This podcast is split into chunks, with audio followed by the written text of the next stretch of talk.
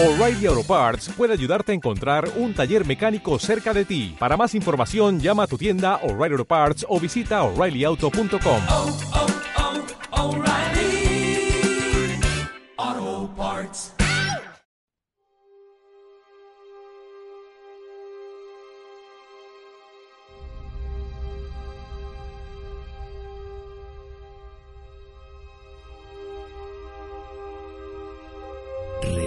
Imperecederos. Un podcast dedicado a las novelas de John Ronald Reuel Tolkien.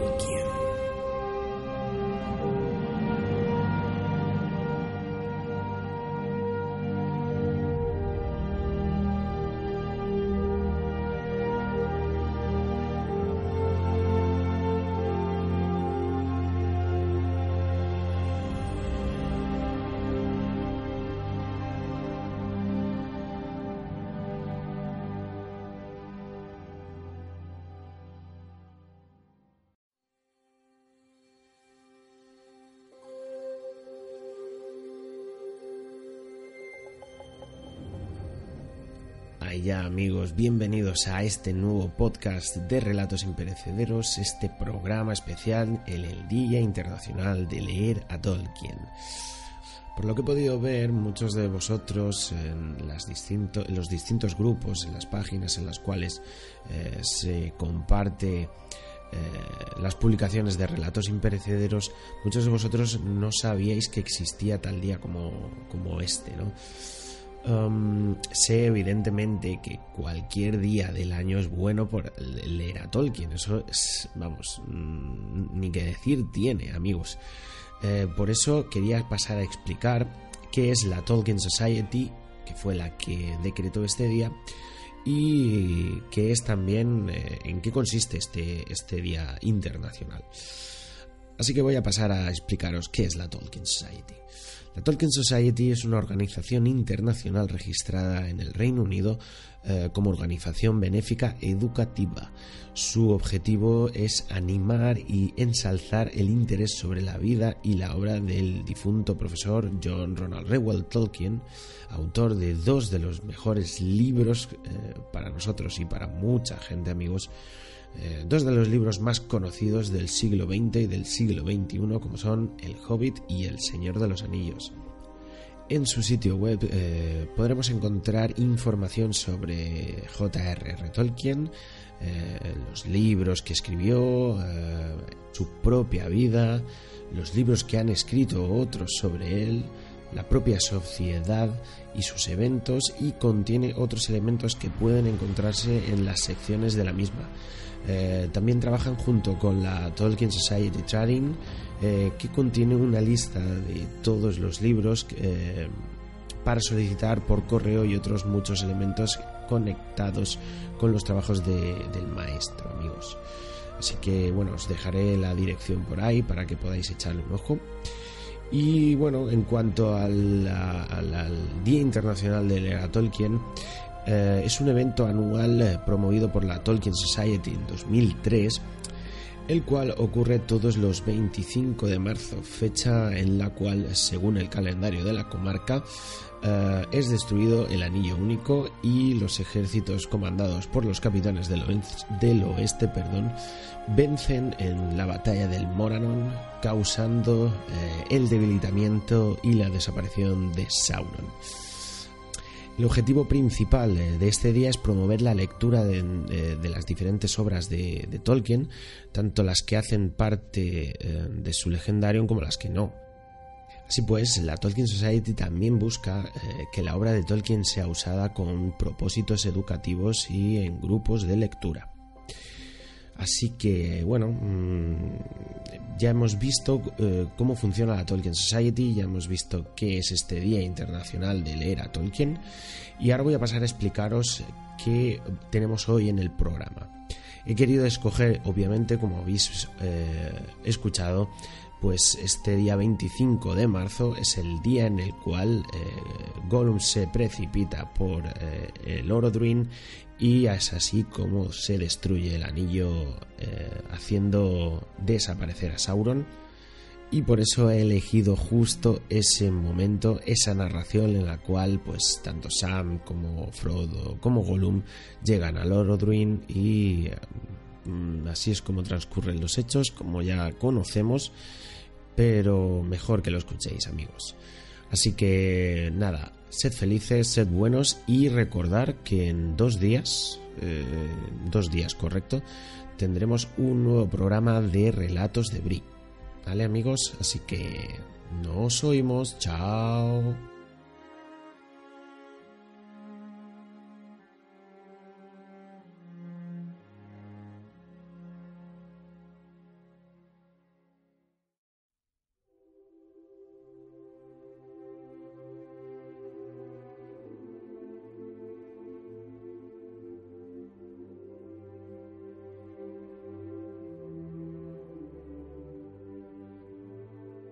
Sendero continuaba en ascenso.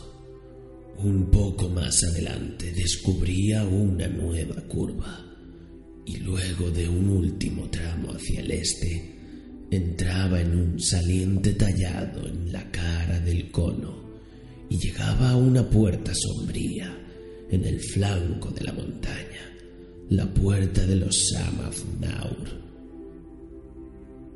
subiendo ahora hacia el sur, a través de la bruma y la humareda, el sol ardía amenazante, un disco borroso de un rojo casi lívido.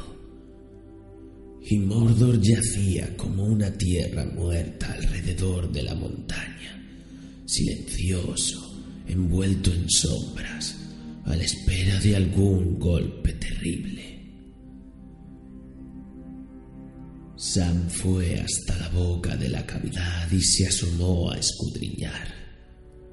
Estaba a oscuras y exhalaba calor, y un rumor profundo vibraba en el aire. Frodo, mi amo, llamó. No hubo respuesta. Sintiendo que el miedo le encogía el corazón, aguardó un momento y luego se precipitó a la cavidad. Una sombra se escurrió detrás de él. Al principio no vio nada. Sacó una vez más el frasco de Galadriel, pero estaba pálido y frío en la mano temblorosa, y en aquella oscuridad asfixiante no emitía ninguna luz. Sam había penetrado en el corazón del reino de Sauron y en las fraguas de su antiguo poderío, el más omnipotente de la Tierra Media, que subyugara a todos los otros poderes. Había avanzado unos pasos temerosos e inciertos en la oscuridad, cuando un relámpago rojo saltó de improviso y se estrelló contra el techo negro y abovedado. Sam vio entonces que se encontraba en una caverna larga o en una galería perforada en el cono humeante de la montaña. Un poco más adelante el pavimento y las dos paredes laterales estaban atravesados por una profunda fisura y de ella brotaba el resplandor rojo que de pronto trepaba en una súbita llamarada, de pronto se extinguía abajo en la oscuridad.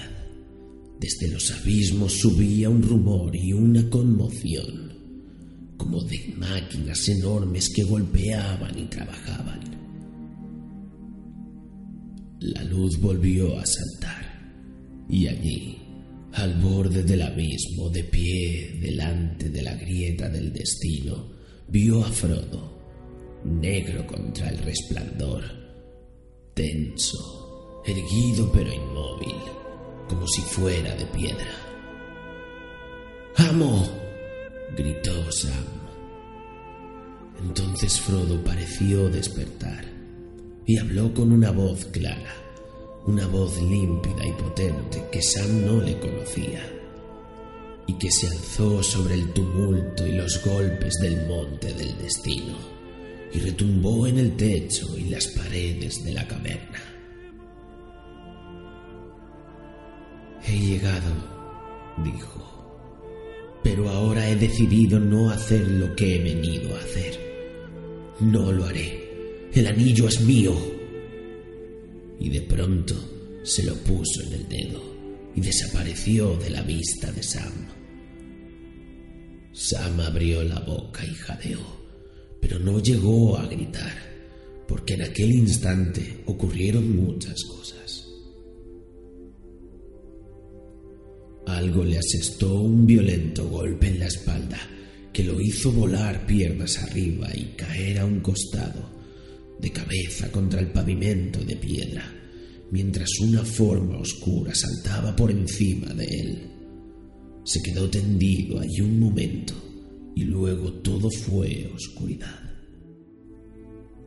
Y allá lejos, mientras Frodo se ponía el anillo y lo reclamaba para él, hasta en los Samathnaur, el corazón mismo del reino de Sauron, el poder de Barad-dûr se estremecía y la torre temblaba desde los cimientos hasta la cresta fiera y orgullosa. El Señor Oscuro comprendió de pronto que Frodo estaba allí, y el ojo, capaz de penetrar en todas las sombras, escrutó a través de la llanura hasta la puerta que él había construido. Y la magnitud de su propia locura le fue revelada en un relámpago enceguecedor. Y todos los ardides del enemigo quedaron por fin al desnudo. Y la ira ardió en él con una llama devoradora, y el miedo creció como un inmenso humo negro sofocándolo, pues conocía ahora que el peligro mortal lo amenazaba y el hilo del que pendía su destino. Y al abandonar de pronto todos los planes y designios, las redes de miedo y perfidia, las estratagemas y las guerras, un estremecimiento sacudió el reino entero de uno a otro confín. Y los esclavos se encogieron, y los ejércitos suspendieron la lucha, y los capitanes, de pronto sin guía, privados de voluntad, temblaron y desesperaron, porque habían sido olvidados.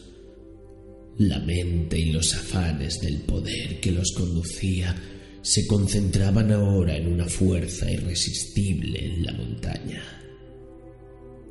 Convocados por él, remontándose con un grito horripilante, en una última carrera desesperada, más raudos que los vientos volaron los Nazgûl, los espectros del anillo, y en medio de una tempestad de alas se precipitaron al sur, hacia el monte del destino.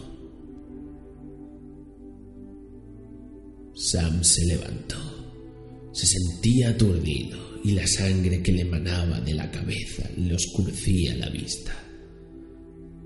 Avanzó a tientas y de pronto se encontró con una escena terrible y extraña. Gollum, en el borde del abismo, luchaba frenéticamente con un adversario invisible. Se balanceaba de un lado a otro tan cerca del borde que por momentos parecía que iba a despeñarse. Retrocedía, se caía, se levantaba y volvía a caer. Y siseaba sin cesar, pero no decía nada. Los fuegos del abismo despertaron iracundos. La luz roja se encendió en grandes llamaradas y un resplandor incandescente llenó la caverna y de pronto Sam vio que las largas manos de Gollum subían hasta la boca. Los blancos colmillos relucieron y se cerraron en un golpe seco al morder. Frodo lanzó un grito y apareció, de rodillas en el borde del abismo. Pero Gollum bailaba desenfrenado y levantaba en alto el anillo con un dedo todavía ensartado en el aro. y ahora brillaba como si en verdad lo hubiesen forjado en fuego vivo. Tesoro, tesoro, tesoro, gritaba Gollum. Mi tesoro, oh mi tesoro. Y entonces, mientras alzaba los ojos para deleitarse en el botín, dio un paso de más. Se tambaleó un instante en el borde y luego, con un alarido, se precipitó al vacío. Desde los abismos llegó su último lamento. ¡Tesoro! Y desapareció para siempre. Hubo un rugido y una gran confusión de ruidos. Las llamas brincaron lamiendo el techo. Los golpes aumentaron y se convirtieron en un tumulto y la montaña tembló. Sam corrió hacia Frodo y lo levantó y lo llevó en brazos hasta la puerta y allí, en el oscuro umbral de los Samathnaur, allá arriba, lejos, muy lejos de las llanuras de Mordor, quedó de pronto inmóvil de asombro y de terror, y olvidándose de todo miró en torno como petrificado. Tuvo una visión fugaz de nubes turbulentas en medio de las cuales se erguían torres y murallas altas como colinas, levantadas sobre el poderoso trono de la montaña, por encima de los fosos insondables.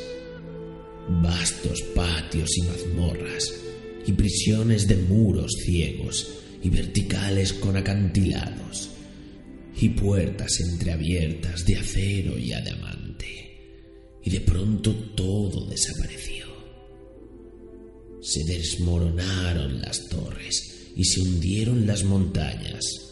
Los muros se resquebrajaron, derrumbándose en escombros. Trepó el humo en espirales y unos grandes chorros de vapor se encresparon, estrellándose como la cresta impetuosa de una ola, para volcarse en espumas sobre la tierra. Y entonces, por fin, llegó un rumor sordo y prolongado que creció y creció hasta transformarse en un estruendo y en un estrépito ensordecedor. Tembló la tierra, la llanura se hinchó y se agrietó, y el Orodruin vaciló. Y por la cresta hendida vomitó ríos de fuego. Estriados de relámpagos atronaron los cielos restallando como furiosos látigos, cayó un torrente de lluvia negra. Y el corazón mismo de la tempestad, con un grito que traspasó todos los otros ruidos, desgarrando las nubes, llegaron los Nazgûl, y atrapados como dardos incandescentes en la vorágine de fuego de las montañas y los cielos, crepitaron y se consumieron y desaparecieron. Y bien, este es el fin, Sanganji, dijo una voz junto a Sam, y allí estaba Frodo, pálido y consumido, pero otra vez él, y ahora había paz en sus ojos. No más locura, ni lucha interior, ni miedos. Ya no llevaba la carga consigo era ahora el querido amo de los dulces días de la comarca. Mi amo, gritó Sam y cayó de rodillas. En medio de todo aquel mundo en ruinas, por el momento solo sentía júbilo, un gran júbilo. El fardo ya no existía. El amo se había salvado y era otra vez Frodo el Frodo de siempre, y estaba libre. De pronto Sam reparó en la mano mutilada y sangrante. Oh, esa mano de usted, exclamó. Y no tengo nada con que aliviarla o vendarla. Con gusto le habría cedido a cambio una de las mías. Pero ahora se ha ido, se ha ido para siempre. Sí, dijo Frodo. Pero ¿recuerdas las palabras de Gandalf? Hasta Gollum puede tener aún algo que hacer. Si no hubiera sido por él, Sam, yo no habría podido destruir el anillo. Y el amargo viaje habría sido en vano justo al fin. Entonces perdonémoslo, pues la misión ha sido cumplida y todo ha terminado. Me hace feliz que estés aquí conmigo. Aquí, al final de todas las cosas, Sam.